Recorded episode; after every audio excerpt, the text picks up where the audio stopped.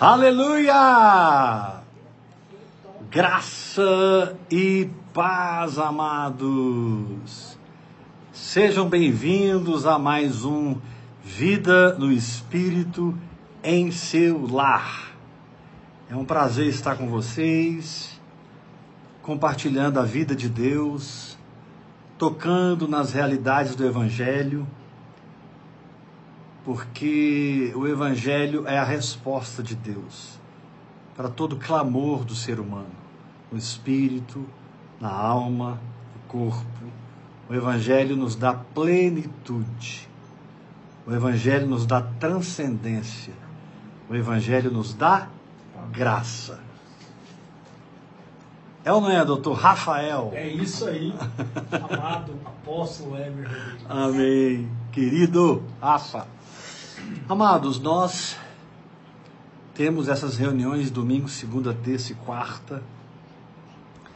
E é um tempo muito precioso que nós passamos juntos, meditando, falando das coisas de Deus.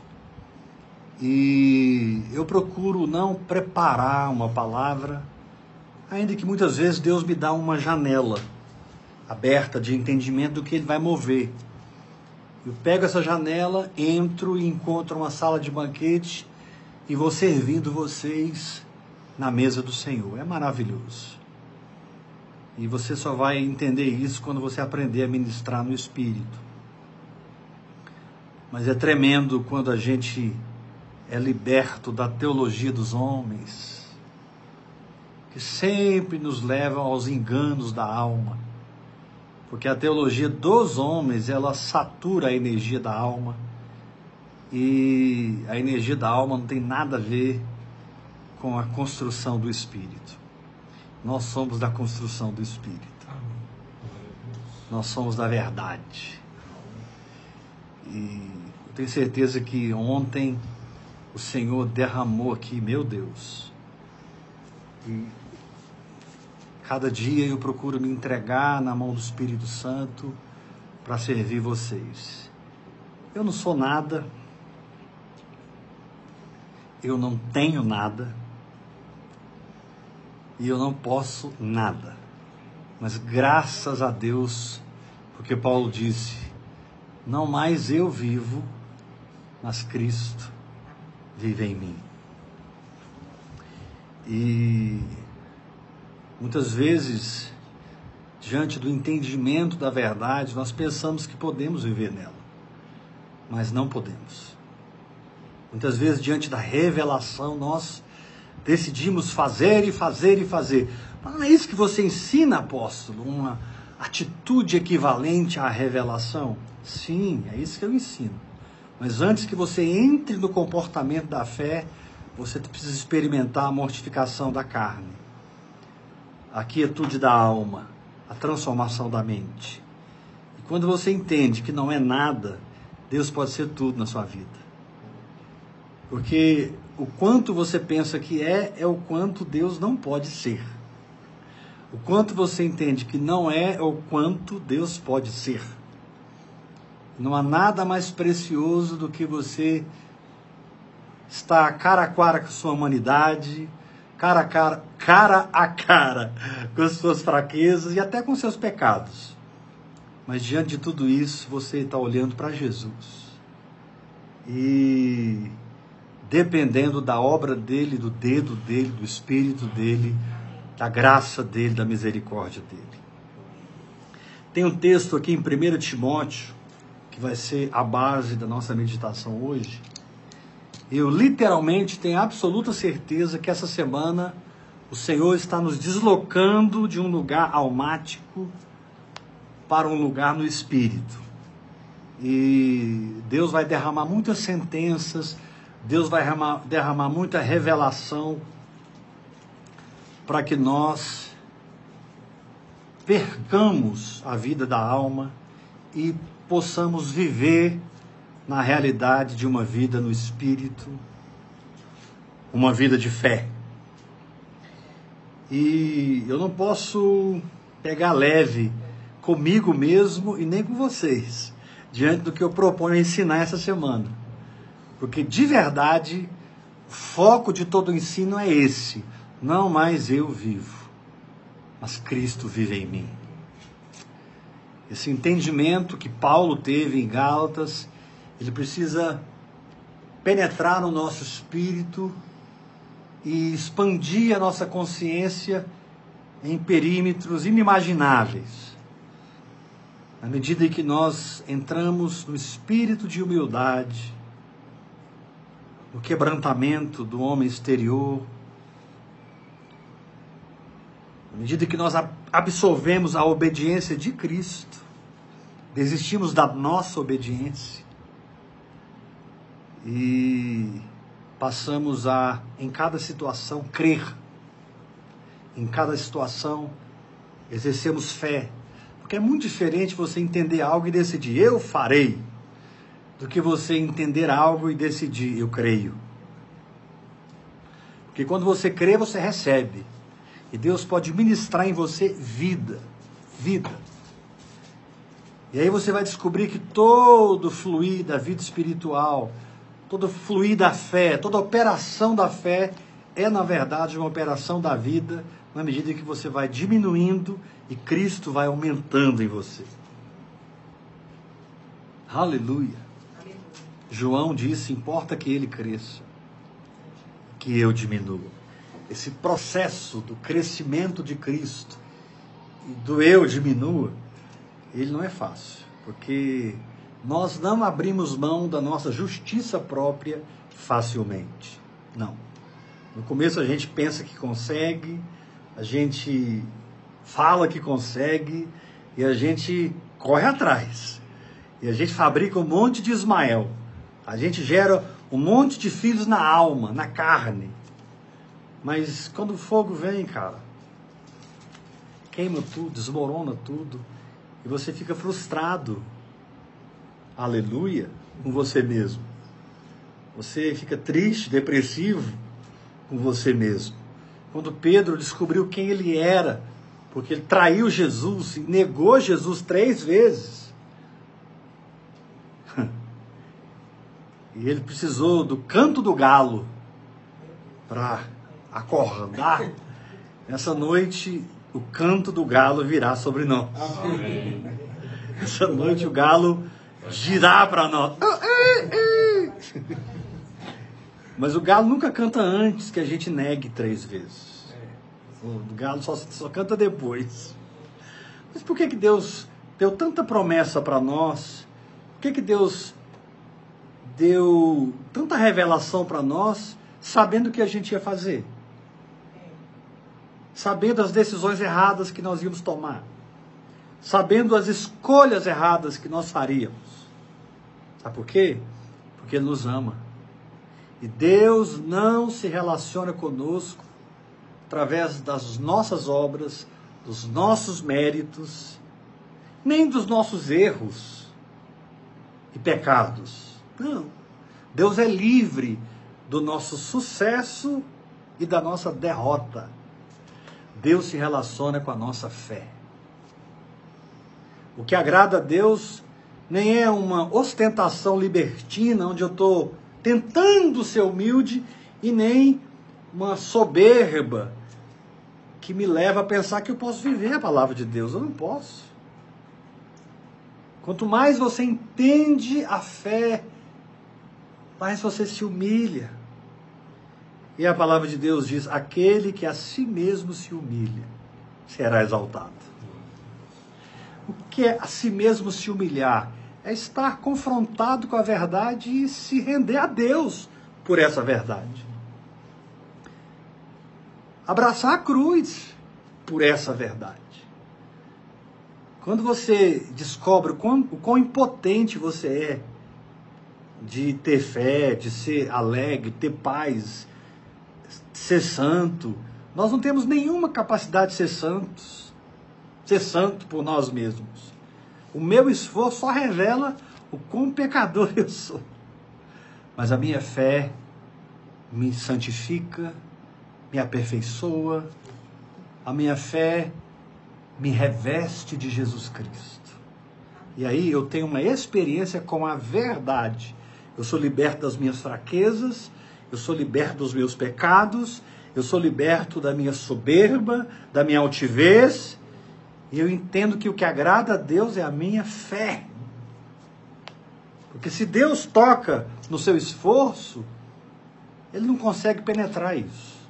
Se Deus toca na sua libertinagem, se você for libertino, misericórdia, mas Deus não pode penetrar isso.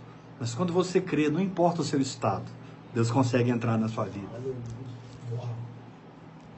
Vou repetir. Não importa o seu estado, creia, confie, adore, agradeça. Então você precisa entender essa essa essa equação onde você se rende por entender que não pode, não é, não consegue, e por outro lado você absorve a própria vida de Deus naquela verdade, porque você creu na palavra. Então, se a Bíblia diz que eu estou curado, eu não tento ser curado. Eu recebo palavra, me converto à palavra e aceito essa realidade. Eu sou pessoa sarada. E a partir do meu acolhimento da verdade, aí sim a fé brota e eu posso me comportar na fé. Mas enquanto você não tomar as boas cabeçadas, e até hoje eu não vi ninguém que não passa por essa experiência. Quando Israel saiu do Egito para a terra prometida, eles precisaram passar pelo deserto. Agora, Jesus ficou no deserto 40 dias. Israel ficou no deserto 40 anos. Eu quero aprender com Jesus. Eu quero aprender com a graça. Porque a graça vai acelerar tudo. A lei misericórdia. A justiça própria misericórdia. A soberba de pensar que eu sou alguma coisa, que eu posso alguma coisa, misericórdia. Sim, a gente não vai aprender isso se a gente não tomar na cabeça, tomar na cabeça, sabe? Quando você precisa quebrar a cara. Porque esse quebrar a cara, você precisa receber isso no espírito, discernir no espírito. Esse quebrar a cara vai te levar a abraçar a cruz. E quando você abraçar a cruz, é onde o espírito desce através dessa linguagem sobrenatural. E você vai ser humilde para orar em línguas o quanto você precisar orar. E você não será mais nem menos do que as mudanças que Deus fez na sua vida. E quem exigir de você mais do que em você vê e em você experimenta, fazer o que com essa pessoa? Ela está exigindo de você mais do que Deus fez na sua vida. Então não tente ser mais do que Deus fez na sua vida. Ah, mas eu não quero essa situação na minha vida. Aleluia. Se você nascer de novo, você não quer mesmo. Mas se entrega para Deus. E Deus vai viver em você santidade. Deus vai viver em você fé, Deus vai viver você a cura, todas as verdades que nós queremos usufruir e, e, e experimentar é Cristo em nós a esperança da glória. Cristo em nós a esperança da glória. E quando você toca numa verdade, ela funciona na sua vida, você só adora e diz: Senhor, toda honra e toda glória são dadas a ti. Hoje eu estava conversando com uma pessoa e perguntei: como é que você conseguiu viver tudo isso tantos anos? Ela olhou para mim e disse: ela fez assim, a graça de Deus em mim, Heber. Queridos, quando nós chegarmos no tribunal de Cristo, onde nós vamos ser julgados, a igreja, quanto ao galardão que nós vamos receber, você acha que Deus vai analisar você? Ou Deus vai analisar o quanto de Cristo você tem? Você acha que você, você vai ser julgado ou Cristo em você que vai ser julgado? Deus não vai julgar você mais do que você tem de Cristo ou menos que você tem de Cristo. Ah, mas é difícil a gente não fazer nada. Eu concordo. Nossa alma é muito ativista, eu concordo. A gente pensa que sabe, pensa que pode, eu concordo. Eu sou assim também, minha alma também é ansiosa para gerar Ismaéis, Ismaéis, Ismaéis, mas o problema é que Ismael não herda. Paulo disse: Carne e sangue não herdam o reino de Deus. Então toda atividade da minha carne, toda expressão da minha carne é, é fútil, é inútil. Não vale nada. Eu não estou pregando hoje para quem está engateando e tomando leite. Estou pregando hoje para quem já está avançado na oração em línguas. Quem já mergulhou de fato quer, porque você só precisa querer. O resto é com Deus. Quando você quer, seu espírito se abre. Quando seu espírito se abre, você crê. Quando você crê, você é ministrado. E essa ministração de vida por Deus dentro de você é que revela quem você é. O que você de fato tem. Ou seja, você só tem o quanto de Jesus você percebeu, contemplou, creu, absorveu. Que passar disso é esforço humano, é justiça própria. Vai dar problema. Você está entendendo agora por que, que Jesus disse: Não julgueis, para que não sejais julgados. Aí Jesus aperta as parafusos, diz assim: Não condeneis. Por que, que você não deve condenar e julgar ninguém? Porque você tem as mesmas lutas que eu tenho. Não, mas você tem fraquezas e você passou por situações que eu não passei.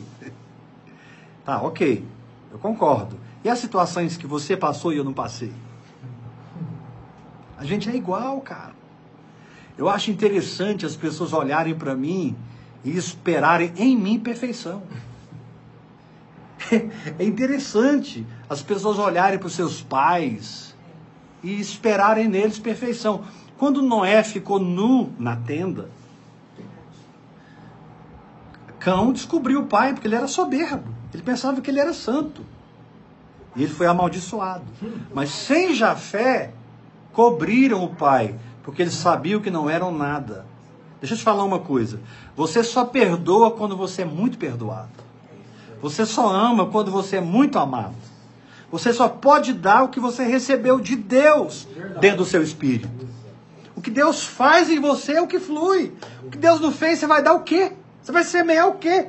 Você vai ser o quê? Você vai fazer o quê? Você não tem nada. Debaixo desse entendimento, Abra sua Bíblia em 1 Timóteo, capítulo 1.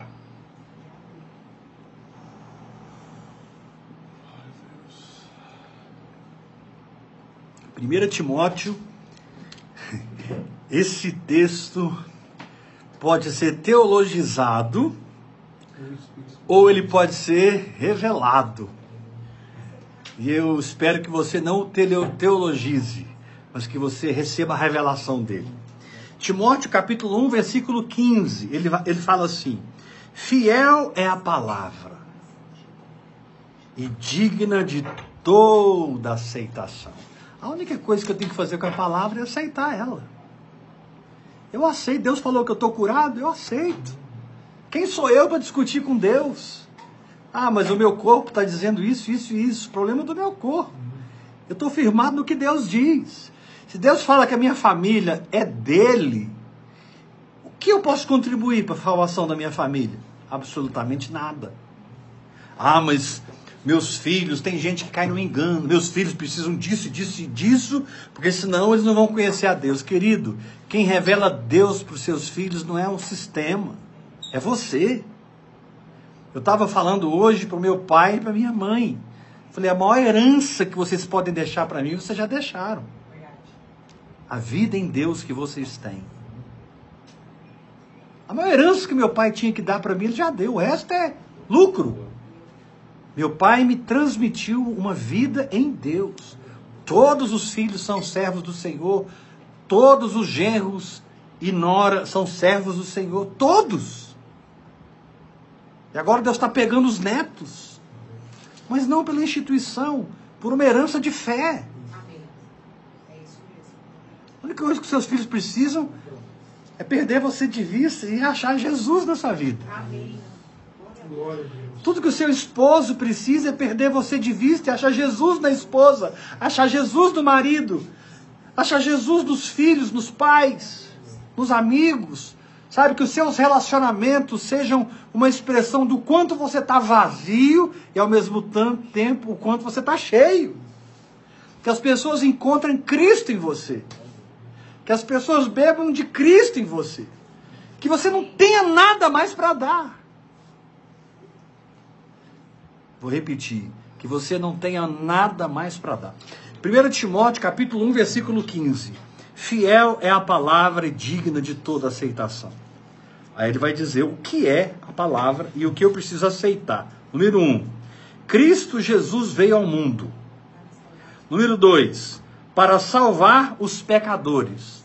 Número 3. Número 3. Dos quais eu sou o principal.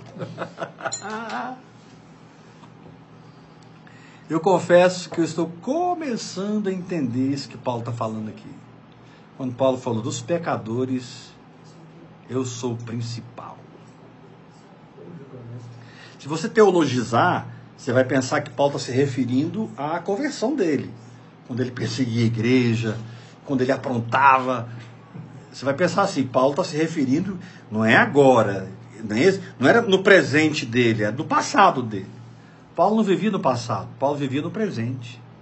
Quando Paulo disse dos pecadores, eu sou o principal, fui, é a atitude de humilhação, quebrantamento, pouca no pó,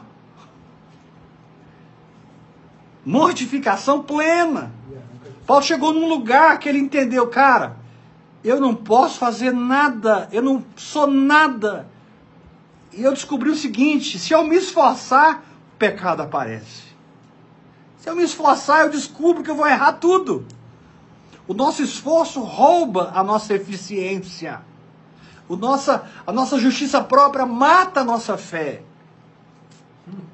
Se Paulo dissesse aqui, dentro dos pecadores, eles são piores.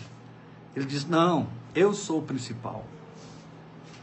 Paulo se sentia assim mesmo. Tem um outro texto que Paulo diz: eu sou o principal dos pecadores. Paulo disse. Claro que Paulo não disse isso no começo da jornada.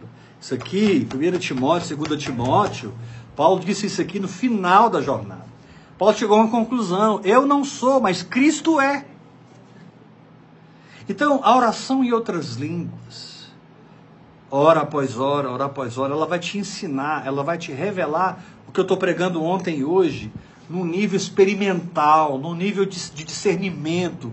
Sabe, eu, o que eu estou falando, você vai comer como aquele doce de chocolate com morango, aquela coisa deliciosa que você vai comer, absorver, aquele creme de açaí com leite condensado. aquele bacon com ovo. Sabe, irmãos, eu já estou nessa caminhada há 38 anos, mais de 38 anos. E eu tenho descoberto que eu não sou.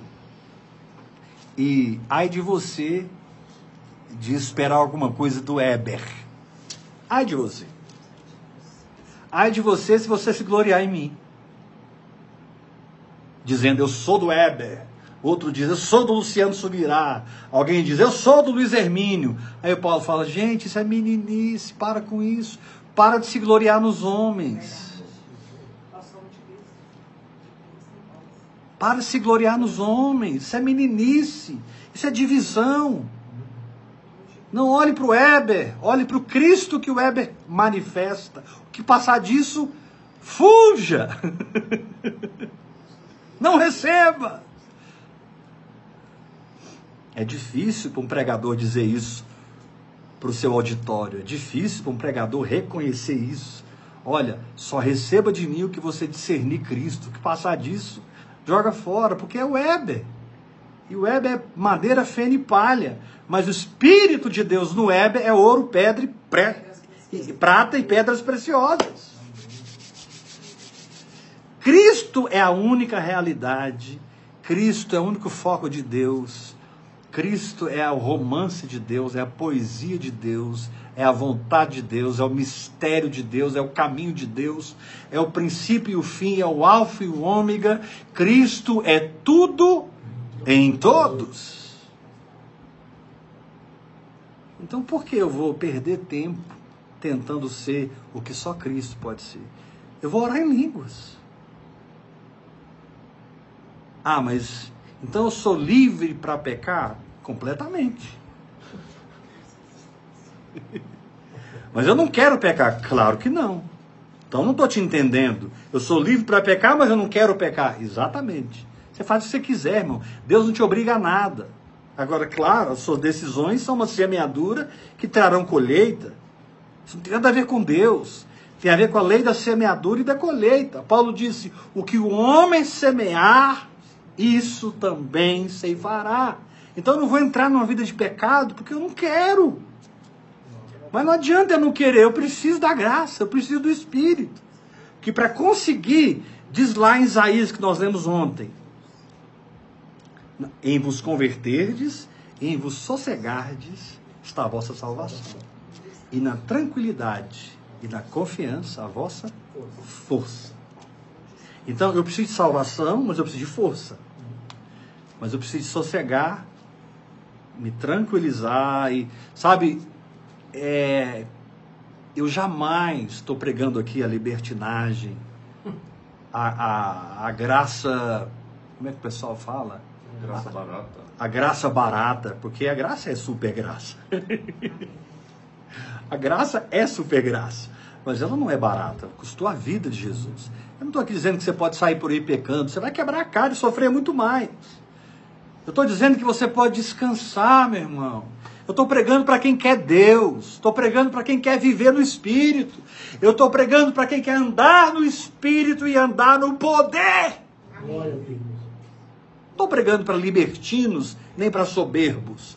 Não estou pregando para circuncisos, nem para incircuncisos. Eu estou pregando para quem nasceu de novo. Quem tem a natureza de Deus dentro de si. Eu estou te ensinando como funciona a vida espiritual, como flui a nova natureza. Eu estou te ensinando como viver na dimensão da nova natureza operante dentro de você. Então você descansa. Quando você tem um desafio, descansa. Isaías 28, versículo 11 diz assim: Por lábios balbuciantes e por língua estranha falará o Senhor. Quando eu estou orando em línguas, eu desisti até de falar. Quando eu estou orando em línguas, eu desisti do meu próprio discernimento. Quando eu estou orando em línguas, eu discerni da minha própria justiça. Quando eu estou orando em línguas, eu estou dizendo, Deus, eu não sei, mas o Senhor sabe. Quando eu estou orando em línguas, eu estou dizendo, Deus, eu não sou, mas o Senhor é. E um dia de oração em línguas sempre trará uma colheita de mudança. Um dia entregue. Paulo disse em Efésios 6,18, orando em todo um tempo no Espírito. E voltando para Isaías 28, ele diz: Por lábios balbuciantes e por língua estranha falará o Senhor. Não é o Heber que está falando, que Eu vou orar mais em línguas no nosso grupo. Porque só tem crente, só tem adorador. Ali não tem ímpio para ficar escandalizado. Só tem gente que conhece o Senhor no grupo, vivendo em fé. E, vez, e sem a gente combinar, sem ninguém mandar, um grupo começou a orar em línguas. Muitos perguntaram, mas não adianta nada isso aí. Claro que adianta. Só tem crente ali, ninguém está escandalizado. Pelo contrário, quando a gente ora em línguas no grupo, você, se, você deve se sentir estimulado para se desligar do velho homem e ligar-se naquela fonte mais alta. Aquela, aquela fonte poderosa do Espírito. Eu quero reiterar o que eu sempre digo. Talvez você vai continuar fazendo exatamente o que você faz, mas você não é mais a mesma pessoa. Talvez Deus não vai mudar as suas atividades, mas vai mudar você. Deus não vai mudar a sua profissão, mas Deus vai mudar o seu coração. Deus não vai mudar o seu dia a dia, mas Ele vai mudar a fonte que te energiza. que te sustenta, que gera o que você está fazendo. Não é mais na carne, é no espírito. É muito forte isso aqui, irmãos. Capítulo 1, versículo 15 de 1 Timóteo. Fiel é a palavra e digna de toda aceitação. Que Cristo Jesus veio ao mundo para salvar o Heber. Esse pecador inveterado. Toda vez que o Weber faz alguma coisa, dá errado. Toda vez que o Weber se esforça, ele erra. Toda vez que o Weber se firma nele mesmo, o negócio não funciona. Toda vez que o Weber está eh, na energia da alma, só dá problema. E Paulo diz: pecadores dos quais eu sou o principal. Paulo está dizendo: eu sei quem eu sou e eu sei quem é Cristo. Porque você nunca vai saber quem você é enquanto você não saber quem Cristo é. Saber quem Cristo é vai te levar a saber quem você é. E você vai se humilhar. Você vai se esvaziar. Você vai se despojar. E você vai entrar numa paz muito diferente, muito densa. Sabe aquela paz inegociável? Tem um salmo que diz assim: Eu sou pela paz, mas eles teimam pela guerra. E daí que eles estão teimando? Você é da paz. Deixa eles. O importante não é que você seja aprovado por eles, seja aplaudido, honrado, reconhecido importante é a sua segurança no amor de Deus, meu irmão. Amém. Quanto mais você viver no Espírito, menos eles vão te entender. Você está tentando ser aprovado por quem está vivendo em outro planeta, vivendo em outro universo. Você vive no universo de Deus. Você vive no universo da verdade. Você vive na palavra. Você vive por fé. Você acha que as pessoas vão te entender? Quanto mais eu desisto de ser aplaudido, reconhecido, quanto mais eu desisto dos homens, mais eu posso me esvaziar para ficar cheio de Cristo, cheio da verdade. Quando Paulo disse: Fiel é a palavra, digna de toda aceitação. Ele nos ensinou a fé. Fé é só isso aceitar o que Deus diz. Aceita. Pensa que é verdade. Assuma como realidade. Muda seu estado mental. Muda seu estado emocional. Ao perceber a luz, deixa ela te banhar. Ao perceber a luz, deixa ela te iluminar. E Provérbios diz: o espírito do homem é a lâmpada do Senhor. O espírito do homem é a lâmpada do Senhor, não é a alma. Muito menos a carne, é o espírito. Quando você começar a tocar no que eu estou falando ontem e hoje, você vai ser outra pessoa. Porque a gente tem medo de parar de se sustentar e ser sustentado. É, a gente tem medo de soltar a corda e se esborrachar no chão. E você, e você esquece, quando você soltar a corda, você cai na mão de Deus. Você não precisa ter medo. A lei do Espírito da vida em Cristo Jesus te livrou da lei do pecado da morte. Como assim você se soltou e entrou no pecado? É o contrário.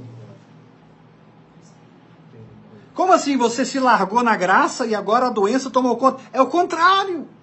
A pobreza e a miséria tomou conta. É o contrário. Ah, mas o mundo está vivendo uma crise. Eu não. Eu não. Amém. Vocês precisam me honrar. mas se vocês não me honrarem, Deus vai me honrar. Eu não dependo dos homens, eu dependo da minha fé. Quem me sustenta não são pessoas. Quem me sustenta é a minha fé. E Deus faz como Ele quer a hora que ele quer, do jeito que ele quer, na maneira dele. Então você vai ter que esquecer as coisas que para trás ficam e avançar para as coisas que estão diante de você como resultado de uma fé operante, de uma fé que se revela.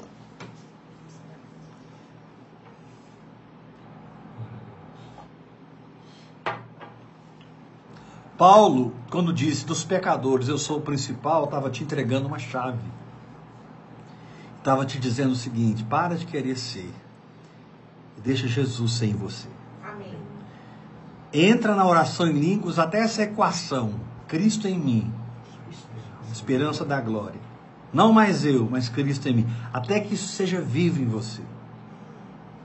Fica lá, meu irmão, orando em línguas, mergulhando em Deus, meditando na palavra. Entre e use as práticas espirituais, porque as práticas espirituais são recursos para a vida no espírito. Mas você tem que entender o fim disso.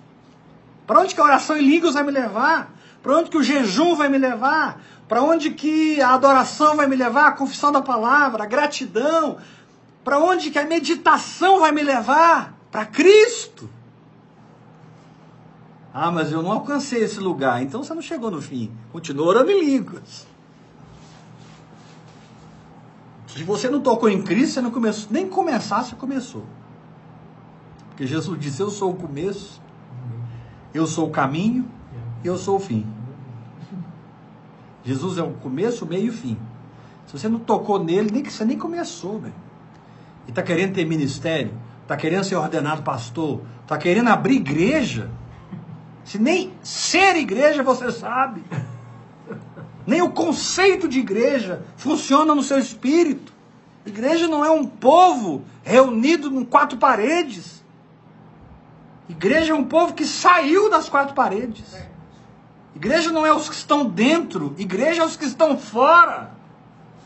Ah, então eu vou sair da minha igreja. Eu não falei isso. Pelo amor de Deus, discerne o que eu estou falando. Eu estou te ensinando a ser guiado. Estou te ensinando a ser filho de uma palavra. Mas você tem que entender essa equação. Não mais eu, mas Cristo em mim.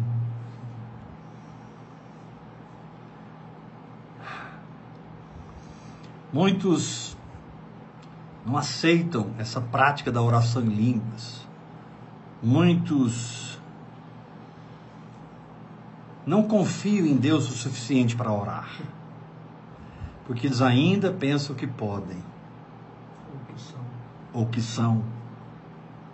Mas quando você. Sabe, Deus deixa. E Deus te ama da mesma forma. Mas Ele tem que deixar você ir na sua força para que você volte arrependido, para que você volte com bastante galo na cabeça, e muitas vezes para que você volte completamente quebrado. Nossa, apóstolo, é verdade, meu vaso está quebrado. E você vai continuar insistindo na justiça própria, você vai continuar assistindo no tapinha nas costas, no glamour dos homens, você vai continuar atrás de título. Eu não digo apóstolo porque eu subi de nível, não. Eu sempre, desde que eu nasci de novo, tive o ministério apostólico. Eu não entrei no nível apostólico. Eu sou apóstolo desde que eu nasci de novo. É que as pessoas dizem, eu sou apóstolo, como se o apóstolo fosse maior que o profeta, maior que o pastor, maior que o diácono, maior do que aquele irmão que cuida da mesa de som, da câmara de filmagem, da edição dos vídeos. Eu não sou maior que o Tiago. O Tiago cuida das minhas redes sociais, cuida dos vídeos, ele que faz todas as artes. Ele usa a fé dele para funcionar e eu uso a minha. Quem é maior? Ninguém. Mas na religião a gente pensa que o apóstolo, né? Eu fico pensando nesses apóstolos quando chegarem na glória, na sala, na sala do galardão, e de repente aquela Maria Joaninha que limpava os bancos da igreja, todo dia limpava a igreja. É a fé que ela tinha. E ela orava: Senhor, salva os pecadores aqui essa noite. Senhor, visita esse lugar com a tua glória. E o apóstolo pensava que aquele vivamento que vinha à noite era a unção dele, era a unção da zeladora. O apóstolo está todo lá, soberbo, eu sou o cara, e ele não sabe que toda aquela glória que está descendo na vida dele e do grupo vem da zeladora da igreja. E aí ele olha para aquela irmãzinha na sala do galardão e diz: Senhor, quem que é essa mulher na minha sala de galardão? É. Aí o Senhor fala assim: interessante, Heber. Ela vai receber galardão primeiro que você, e o galardão vai, dela vai ser maior. Porque ela foi, ela foi fiel no chamado dela, e você foi infiel no seu chamado. Ela explorou o máximo que ela podia no que ela tinha de Deus. E você não ela vai receber mais. Porque a, a um ele deu um talento, a outro ele deu dois talentos, e a outra ele deu cinco talentos. Se ele te deu um talento, ele não espera que você dê mais. Não queira ser mais. Quando Deus aparece para Gideão e diz: Homem valente, vai dessa tua força, Gideão diz: Eu. Gideão, Gideão disse: A minha família é a menor da tribo. E eu sou o menor da minha família. Como assim valente? Aleluia! Ei, meu irmão, você está precisando tomar um banho de humildade e de quebrantamento para que você possa romper de uma fé sobrenatural. Porque é a necessidade de Deus que provoca uma fé sobrenatural. É a fome de Deus, é o entendimento de Deus, sabe? É a operação de Deus em você, não a sua que gera em você o crer que remove as montanhas. E agora você começa a entender Paulo quando ele diz: dos pecadores eu sou o principal. Paulo disse isso do fundo do coração dele. Paulo sabia que ele não era nada. Todos nós dizemos o grande apóstolo Paulo. Nossa, o único que se equiparou ao apóstolo João, que escreveu o Apocalipse, as cartas, é Paulo. E vocês nem sabem que Paulo disse: Eu sou o pecador principal. Aí você vai entender aquela parábola do publicano e do fariseu. Hum. O fariseu orava de si para si mesmo. o fariseu orava de si para si mesmo. Ó oh Deus, obrigado, porque eu dou o dízimo de tudo que eu ganho. Eu jejuo duas vezes por semana. E ele olhou o publicano, estava com a cabeça baixa, batendo no peito. Ele nem entendeu o comportamento do publicano. Mas ele disse: Eu não sou como esse publicano. Deus nem vê esse tipo de atitude. Deus nem reconhece. Deus nem vê. Você fica apagado para Deus, porque você só aparece para Deus através da sua fé. Você só é reconhecido e louvado por Deus pela sua fé. Abandona tudo e fica na fé. Que Deus vai te encontrar onde você estiver. Davi não foi encontrado? José não foi encontrado? Esther não foi encontrada? Mordecai não foi encontrado? Os doze apóstolos não foram encontrados? Timóteo não foi encontrado? O Senhor te disse: Eu vou te encontrar. Glória a Deus.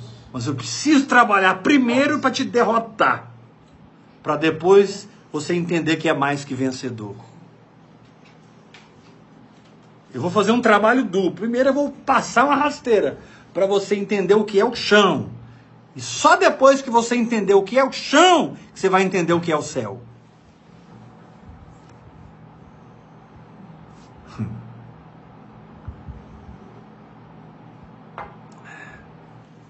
Deus mudou o nome de várias pessoas na Bíblia. Simão virou Pedro. João e Tiago viraram Boanerges. Abraão virou Abraão. Mas Deus só mudou o nome de Abraão de Gênesis 17. Gênesis 12, 13, 14, 15, 16, Deus não mudou o nome de Abraão. Mas no capítulo 17 está escrito assim: Eu sou Deus Todo-Poderoso, anda na minha presença e ser perfeito. perfeito. A Bíblia diz que Abraão caiu com o rosto em terra, foi para o pó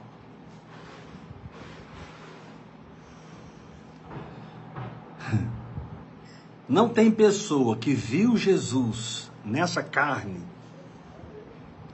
que ela não ficou convicta dos seus pecados e ao mesmo tempo convicta da santidade dele. Quando os querubins se perdem na glória de Deus, dizendo santo, santo, santo, é porque eles estão tão convictos do que eles são, do que Deus é, que não dá para dizer outra coisa. É santo, santo e santo três vezes. Por uma eternidade. Os querubins estão lá adorando, santo, santo, santo. Sabe, quando você adora, você perde a consciência de si, porque você está na consciência de Deus. Quando você adora, você, você é liberto de si mesmo. Mas a única coisa que te dá poder para adorar é uma fé exercida. Jesus disse para a mulher samaritana: agora vem, já chegou, quando os verdadeiros adoradores adorarão o Pai em espírito e em verdade. Logo em seguida, diz para os discípulos: ele diz para os discípulos: a minha comida é fazer a vontade daquele que me enviou. Meu Deus. Não tem como nós continuarmos uma vida carnal, uma vida almática. Sabe, quando você encontrar uma pessoa soberba, repreende ela não. Só diga dentro de você, ela está no caminho, deixa ela tomar uns, uns tombos. bem legal que ela não aprendeu a viver ainda. Deixa ela. Ela não está pronta. Quando alguém diz assim, ela não, com Deus diz assim, ele não está pronto, é porque não apanhou o suficiente. Porque quando você apanha o suficiente, você não aguenta mais. Deus, eu não vou, agora chega, eu não sei o que, que eu faço. Eu desisto. Eu agora dependo do seu toque, da sua intervenção. Isso é viver na graça. É quando você se desarma, se humilha, se quebranta, se esvazia. Porque Ele é tudo em todos. Esses são lugares que a oração em línguas me levou, irmãos. E eu posso dizer como Paulo, dos pecadores, eu sou o principal. Nossa, apóstolo, eu não sou um pecador. Eu sou santificado em Cristo Jesus. Amém, querido. Eu entendo a verdade disso. Eu não vou dizer que eu sou um pecador. Amém, irmão. Continua, vamos embora. Quando você estiver bem quebrado, bem humilhado, bem vazio, você não vai ter outra coisa para dizer para Deus o publicano dizia, batia no peito, dizia: Tem misericórdia de mim, pecador. Ser propício a mim, pecador. Jesus disse que ele desceu justificado. Ele recebeu a justiça de Deus. Eu não estou pregando um, uma derrota, eu estou pregando uma vitória. Amém. Abraçar com a cruz não é derrota, é vitória. Quando você reconhece, eu não sou, meu Deus do céu, mas Ele é, meu Deus do céu. Você começa a usufruir por fé de uma mudança tão profunda. E você começa a experimentar a santidade de Deus, a cura de Deus, a integridade de Deus, o caráter de Deus, o fruto do Espírito, os dons do Espírito. Deus, Deus é livre para operar em você quando você é humilde.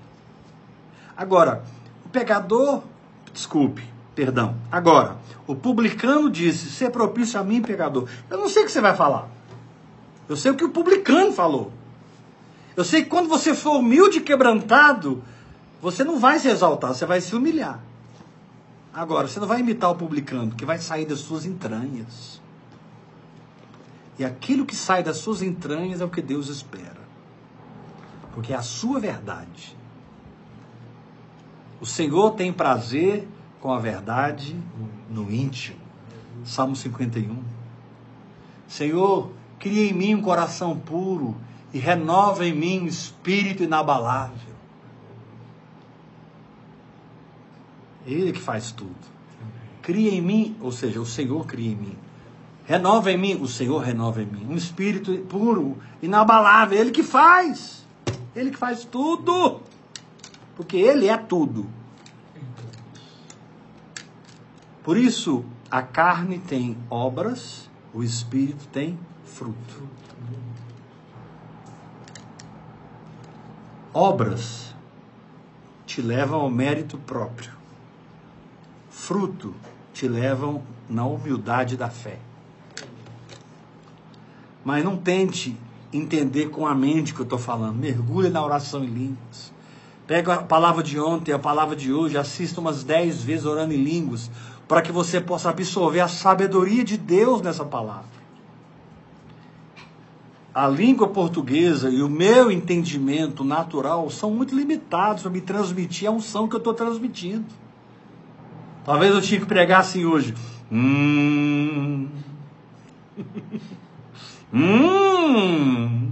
Acho que eu não devia falar nada hoje. Eu devia só gemer aqui. Hum. O que, que o apóstolo pregou hoje? Ele só gemeu durante 40 minutos. Ele ficou lá gemendo para nós. Porque é difícil você transmitir uma verdade que só o Espírito pode revelar. Só o Espírito pode te implantar em você, te mudando por dentro e você acordar e dizendo e dizer: "Entendi! Agora eu entendi". Só o Espírito só o Espírito. E aí você vai valorizar essa oração em línguas, hein? Sabe, orar em línguas é reconhecer que eu não quero mais a fala do homem, eu quero a fala de Deus. Isaías 28, 11. Por lábios balbuciantes e por língua estranha falará o Senhor a este povo. Ao qual ele disse, verso 12: Esse é o descanso e esse é o refrigério. O refrigério não é eu falar, é Deus falar. Quando Deus fala e eu me calo, a coisa acontece. Mas quando eu falo e Deus se cala, nada acontece. Eu dependo dele. Ou é ele ou é nada.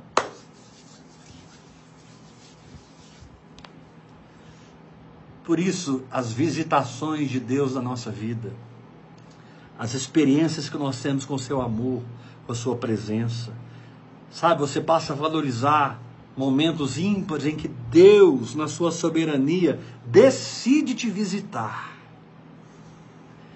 Eu já contei aqui, vou contar de novo. Esses dias Deus me pegou na academia. Eu estava malhando na academia, malhando, de repente desceu a glória de Deus sobre mim e eu comecei a chorar na academia. Ah, Deus, por que você não me encontrou no meu quarto? Por que você não me encontrou tomando banho? E ele, ele me diz: Porque eu sou Deus e eu sei onde eu te visito. Eu não, eu não me relaciono com as coisas que você faz. Eu me relaciono com o seu espírito que é. Então, meu irmão, se esvazia, se humilhe e deixa Deus ser Deus na sua vida adora a Deus, dá glória a Deus. Se você entender o que eu estou falando hoje, você vai entrar na libertação da dúvida, da confusão.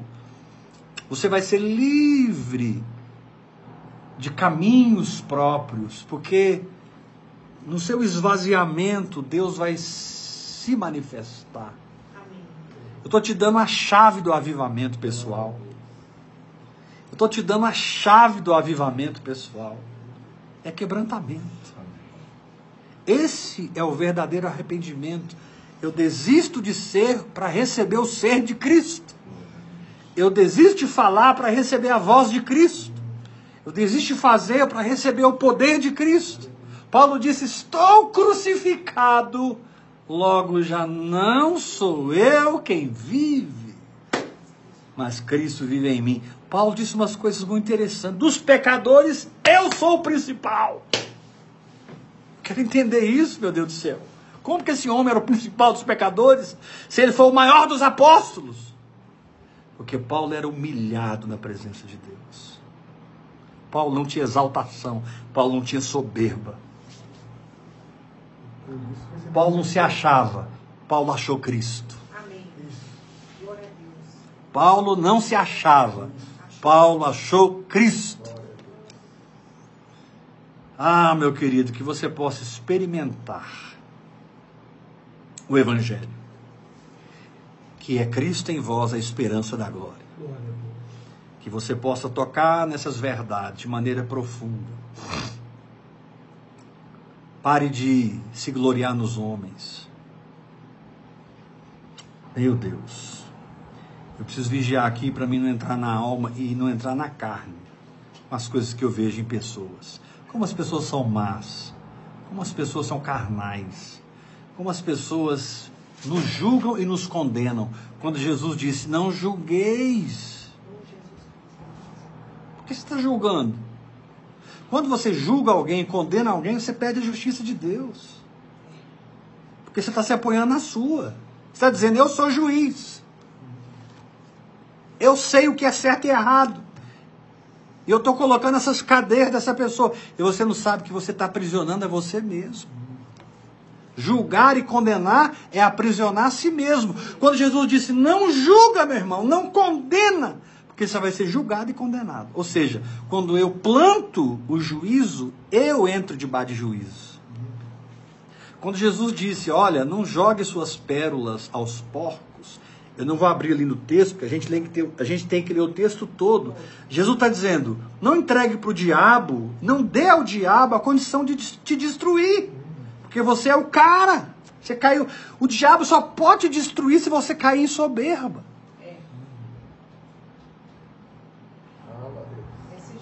Mas se você tiver mãos levantadas, adorando em espírito e em verdade, o diabo tem que fugir, porque só adora quem sabe o que Cristo é por entender quem eu sou. Amém. Note bem, eu estou ministrando agora de um outro ângulo desse diamante maravilhoso, de tantos quilates que é o Evangelho. Eu já te dei muitos quilates dessas ministrações, nesses últimos três anos e meio. Mas agora eu estou de um outro ângulo, novo para nós. Porque parece que não é a palavra da fé. Parece que eu estou aceitando derrota. Sim, é exatamente o que eu estou aceitando. eu estou aceitando que eu sou um derrotado mesmo. Mas eu dependo do sangue. Eu dependo da graça. Eu dependo da voz, do toque. Eu não sou nada. Isso é outro ângulo. Isso é verdade. Isso é verdade. Eu estou te ajudando a crescer. Eu estou te ajudando a ser grande. Amém. Na medida que você se torna pequeno. Os grandes são os pequenos. Os maiores são os que servem. Os últimos serão os primeiros. Querido, recebe essa palavra de ontem e de hoje. Assista ontem e hoje várias vezes, para que você acredite, creia. Nossa, os últimos serão os primeiros, então eu vou descansar. Eu vou para o lugar, eu vou pro último lugar da fila, não estou nem aí. Porque eu não quero, eu descobri que não quero mais nada da religião, do glamour dos homens, muito menos de Babilônia. Eu quero Deus, eu quero crescer em Deus, eu quero expandir minha consciência.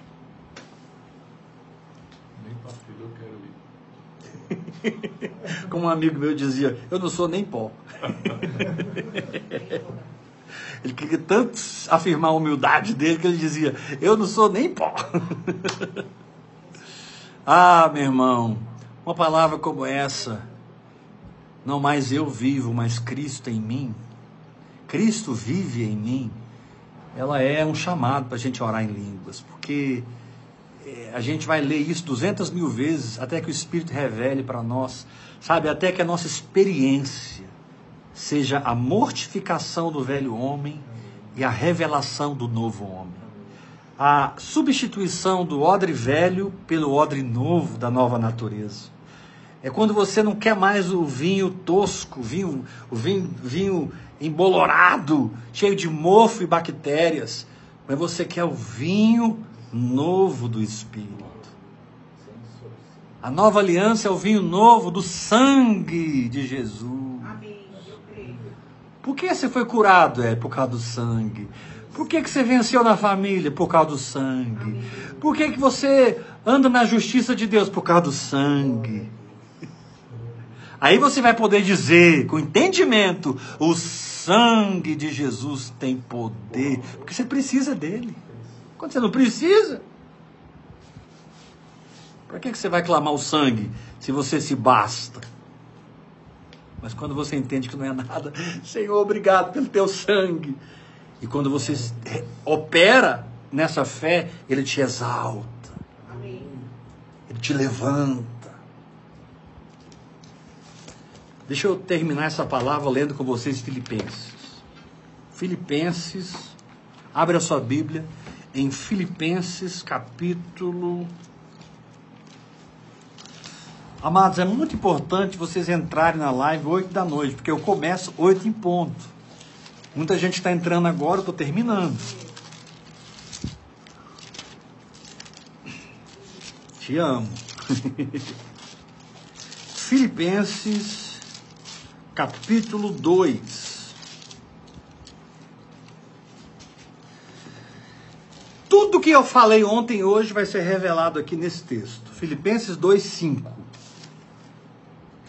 Tende em vós o mesmo sentimento que houve também em Cristo Jesus, pois ele, subsistindo em forma de Deus, não julgou como usurpação o ser igual a Deus.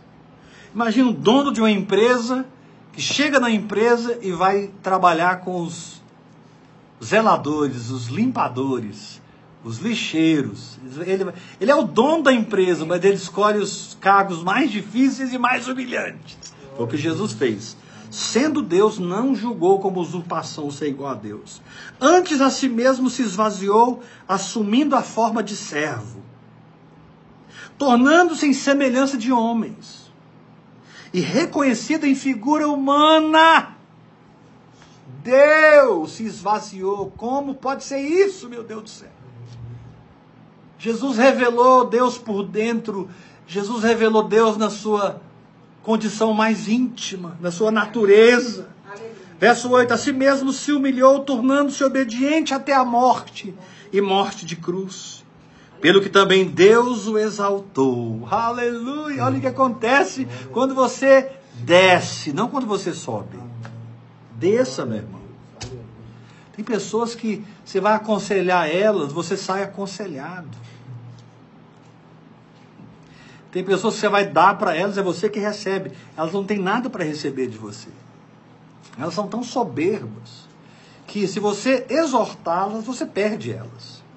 Aí de você se você usar a vara, se você tentar corrigir.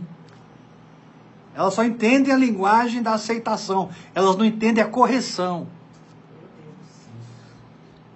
Pelo que também Deus o exaltou sobremaneira e lhe deu o nome que está acima de todo nome. Agora presta atenção. Esvaziar-se, ter o mesmo sentimento, descer, descer, descer, descer, descer, assumir forma de servo, semelhança de homem, figura humana, se humilhou, obediente até a morte, morte de cruz. Foi algo que Jesus decidiu fazer. Agora, exaltar ele, aí não foi com Jesus mais, foi com Deus. Cabe a você dizer, eu vou descer. E cabe a Deus declarar, não, você vai subir. Porque você desceu, agora eu posso te exaltar. Porque você foi para o último lugar, você vai ser o primeiro. Porque você se tornou servo. Agora você vai governar. Enquanto José era o cara do papai, ele não governou nada. Mas José foi descendo, descendo, descendo, virou escravo, Desceu, desceu, desceu, virou prisioneiro. Desceu, desceu, desceu. Onde não tinha mais como descer. Quando você não tem mais para onde descer, é onde Deus começa a te exaltar. Você recebe essa palavra? Quantos vão orar mais em línguas aqui? Quantos vão mergulhar mais no Espírito? Porque tudo que eu falei precisa ser uma revelação para você, não uma pregação de Heber. Era melhor se eu tivesse fé para ficar aqui gemendo. Hum, hum, hum, hum, hum, hum. É difícil. explicar os mistérios da fé, os mistérios do Evangelho. Só Deus pode colocar em você isso. Mas graças a Deus pela oração em línguas, que abre o nosso ser e introjeta em nós a palavra de Deus. Nós podemos ficar libertos da autoconsciência por receber a consciência dele. Amém. Seu sorriso vai ser outro, sua paz vai ser outra, sua unção vai ser outra, sua condição no espírito vai ser outra. Você vai ser outra pessoa. Não tem libertação maior do que a libertação de nós mesmos. É verdade. Não há vitória maior do que vencer a si próprio. Para que esse Cristo em vós, a esperança da glória, exploda na nossa vida, jorre para as pessoas e as pessoas não recebam uma gota do velho homem. As pessoas bebam de uma fonte cristalina Amém. do novo homem criado em Cristo Jesus. Aleluia. Quemato barekama chekama. Puriel das kerma no caraba shedarabakorbonai. Borear petukra xeribinai.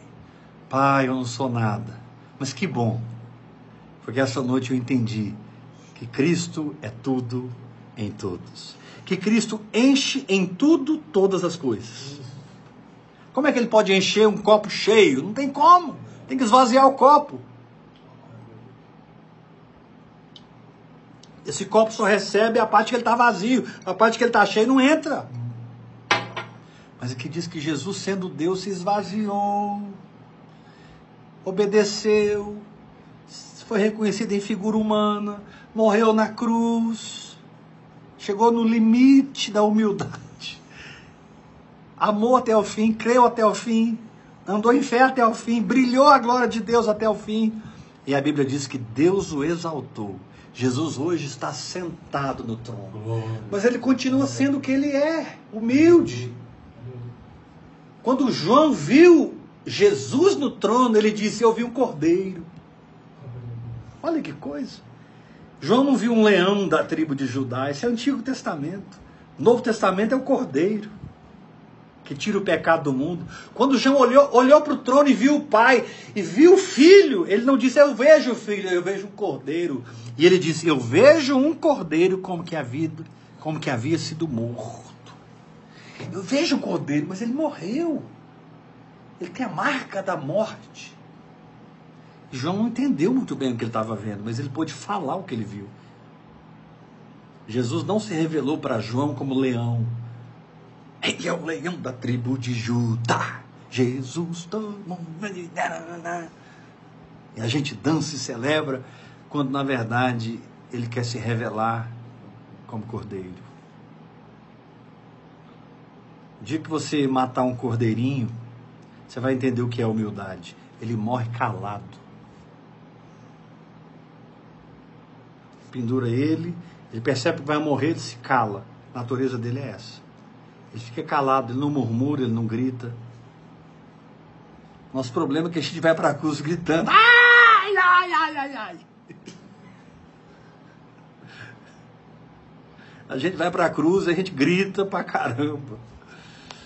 Mas Deus não desiste de mim nem de você.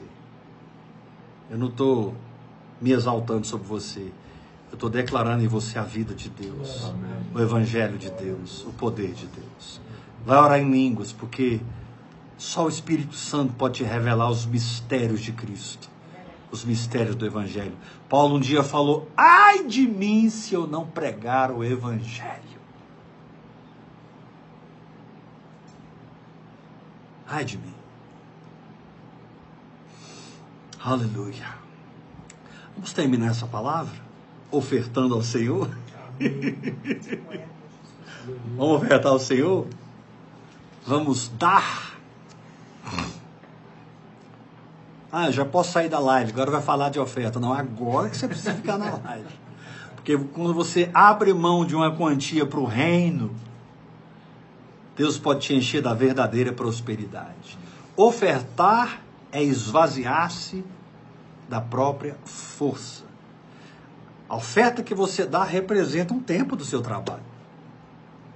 Representa uma quantia de horas que você trabalhou. Você está pegando aquelas horas de trabalho, transformando em moeda e ofertando. Ofertar é se esvaziar. Mas quando você se esvazia ofertando, você recebe, você recebe e recebe a prosperidade de Deus. Se esvazia, meu irmão, e diz: Jesus, tu és a minha prosperidade. Me mostra, meu servo. Estou levando a minha oferta, Deus. Eu estou me esvaziando de verdade. Você vai fazer uma oferta agora pela chave Pix, que é o meu telefone, através do qual você fala comigo no privado. 629 8223 1222. Sua oferta revela o quanto você quer se esvaziar. Sua oferta revela quantas horas de trabalho você está substituindo pela eternidade. Meu Deus. É por isso que a Bíblia ensina sobre a oferta de Gênesis a Apocalipse. A Bíblia começa com Abel ofertando. E a Bíblia termina com os 24 anciãos, lá em Apocalipse, ofertando. A Bíblia inteira. Ah, eu não quero ouvir sobre oferta, minha irmã, vou ter que te ensinar. A Bíblia toda. Jesus ensinou várias vezes sobre dinheiro, oferta, como lidar com dinheiro. Eu preciso te ensinar. Não fique com raiva de mim. Receba a unção. Quem tem fé para dar, tem fé para andar em lugares altos em Deus. Porque quando mamon não tem mais lugar na sua vida, é porque Jesus é o seu Senhor. Sua oferta revela: Jesus é o meu Senhor. Senhor. Amém? 629 8223 1222 é a chave Pix, ok? Vamos participar ofertando. Eu estou impactado, estou perplexo com o que Deus falou ontem e hoje. Amém.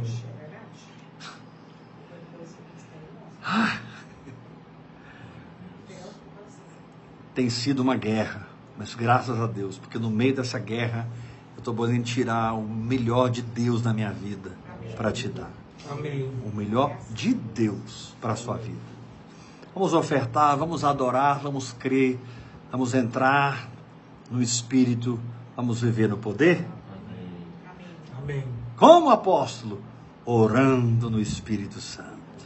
Deixa Deus falar, porque quando Deus fala as coisas acontecem, mas quando Deus se cala, ai de nós. Graça e paz. Te amo, meu filhinho e filhinha querida. Filhinho querido, te amo. Conta comigo. Eu torço por você. Até amanhã, 8 horas da noite. Em nome de Jesus. Vamos aguardar, né? Ontem o Senhor nos quebrou. Hoje o Senhor nos moeu. Acho que amanhã ele vai começar a construir alguma coisa. Graça e paz, Deus te abençoe. Até amanhã, 8 horas da noite. Rafa, Juliana, Alexandre, Ula, Tiago, muito bom vocês aqui na comunhão. E todos vocês online, bebendo essa unção. No... E o Bento. Bento! Papai, Até amanhã, 8 da noite.